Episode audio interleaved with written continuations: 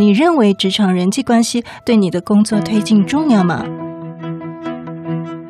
今天的主题最适合分享给你在沟通上挣扎的朋友。大家好，欢迎收听不是你想的领导力 Easy Manager。今天麦克风听起来有不一样吗？虽然我过去工作的关系也常进录音室，但今天是我们节目第一次进录音室收音哦，也很期待我们的音档上架的效果差异吧。今天的主题会比较轻松，邀请到一位很特别的来宾。他是现任多年的专业咨商心理师，同时也是幸福电台旗下心灵钥匙 Podcast 的固定心理师讲员。让我们欢迎散发着欧洲优雅风格、专业又美丽的 Elsie 老师。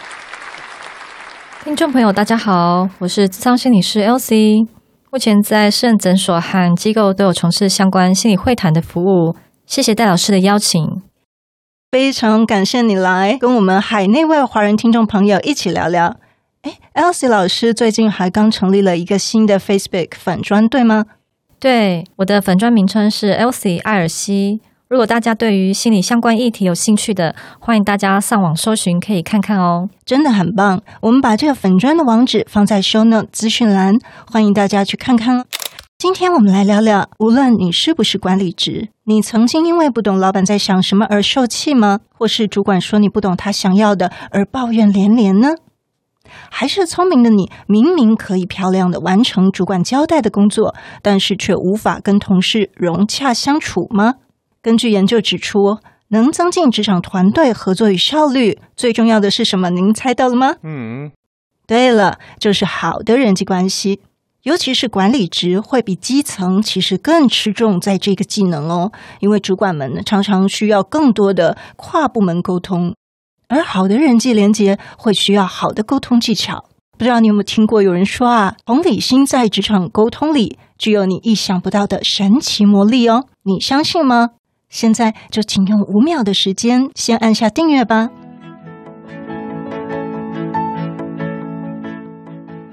好，Elsie 老师，可不可以来跟我们聊聊职场沟通的技巧与心法？具体要怎么做比较好呢？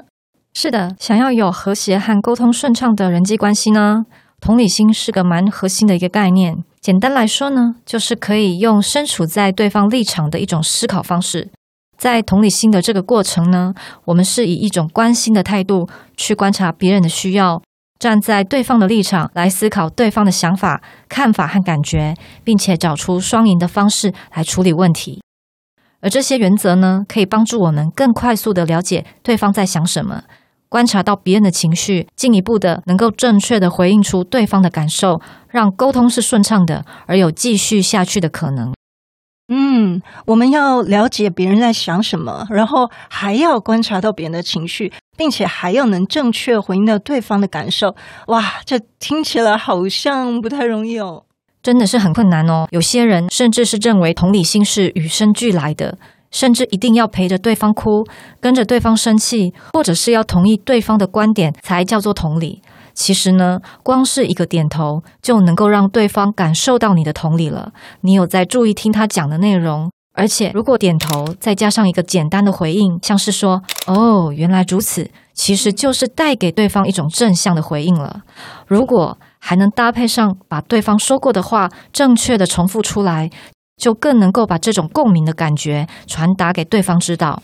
因为重复对方说的话，不只是具有确认对方的想法是不是和自己听到的内容一样，而且能够更加深双方彼此理解的过程。嗯，的确是的。像有的职场呢，常会遇到同事啊，在旁边。讲八卦或抱怨，我自己也曾经遇过有平行的主管会找找你特别来聊这种事情，但我的个性呢，真的又不热衷听这些，因为我就是那种忙着工作都来不及的人，但是又无法离开。戴老师说的这个例子其实很经典，可能你在一群人当中，当你正在听你不想听，或者是你不想说的一些八卦或事情的里面，但是你又离不开那个场合的时候，这个时候。光是你在听别人说话，给予一点点头的回应，或者是回应“哦，原来如此”，光这样的回应就表达你已经有在场了，而且你有在认真的听对方说话。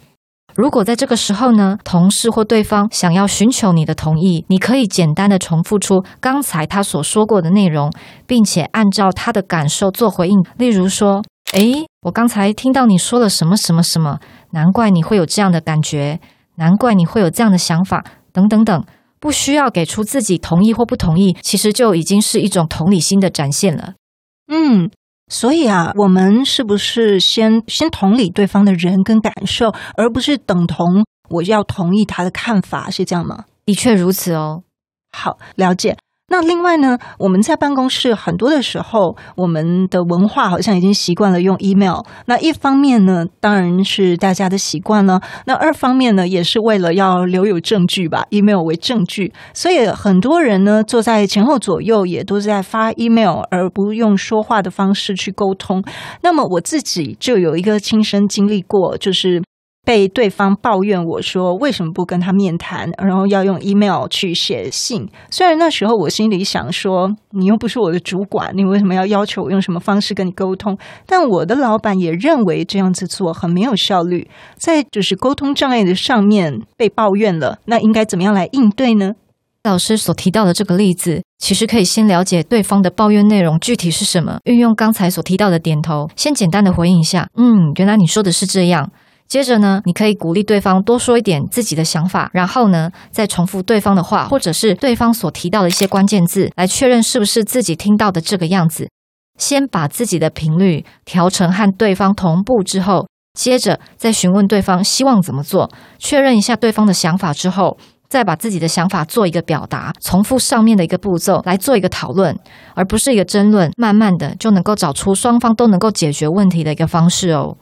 嗯，所以只需要简单的重复上面的步骤，点头回应，表达同理，那么这样子就可以帮助我们更顺畅的沟通了。其实啊，每个人的特质都不一样。最后提醒大家，同理心虽然是职场上不可或缺的重要技能，但是最基本的专业能力和努力的态度还是最重要的哦。在拥有能够处理工作事项的基础上，加强同理心的应用，试着展现出您自己的同理心，让自己的专业能力更有效的发挥，而且呢，也能避免任何沟通上的误会，让你成为在职场上无往不利的关键哦。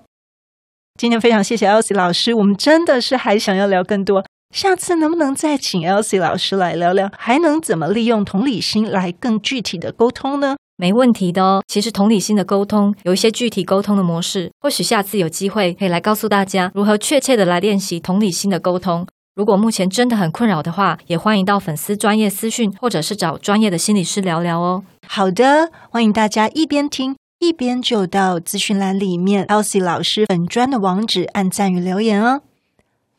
另外，我们在第二十集介绍了如何知道自己天赋优势的盖洛普优势测验，来自官方认证金牌教练的台北场优势测验 Workshop，提供给 Easy Manager 听友独家优惠，有兴趣请赶快报名哦。介绍网址放在第二十集资讯栏。如果你也已经有了优势识别的答案，欢迎您到网址列的资讯栏加入我们读书会 Facebook 私密社团，我们一起分享交流哦。今天非常谢谢 Elsie 老师，谢谢戴老师，谢谢大家。请别走开，我们马上进行第二阶段。第二阶段是我们的听友时间，在 Apple Podcast 这两周也有一些回誉参半哈。我们来看一下，在三月十二号。米娅一九九八零四二一听友说很喜欢的节目，很棒的内容，受益良多，期待更多分享。这位米娅是上次有帮我们写私讯区的吗？非常谢谢。像这样喜欢我们节目的听众，就是我最想听意见的朋友。欢迎你可以多给我们一些建议。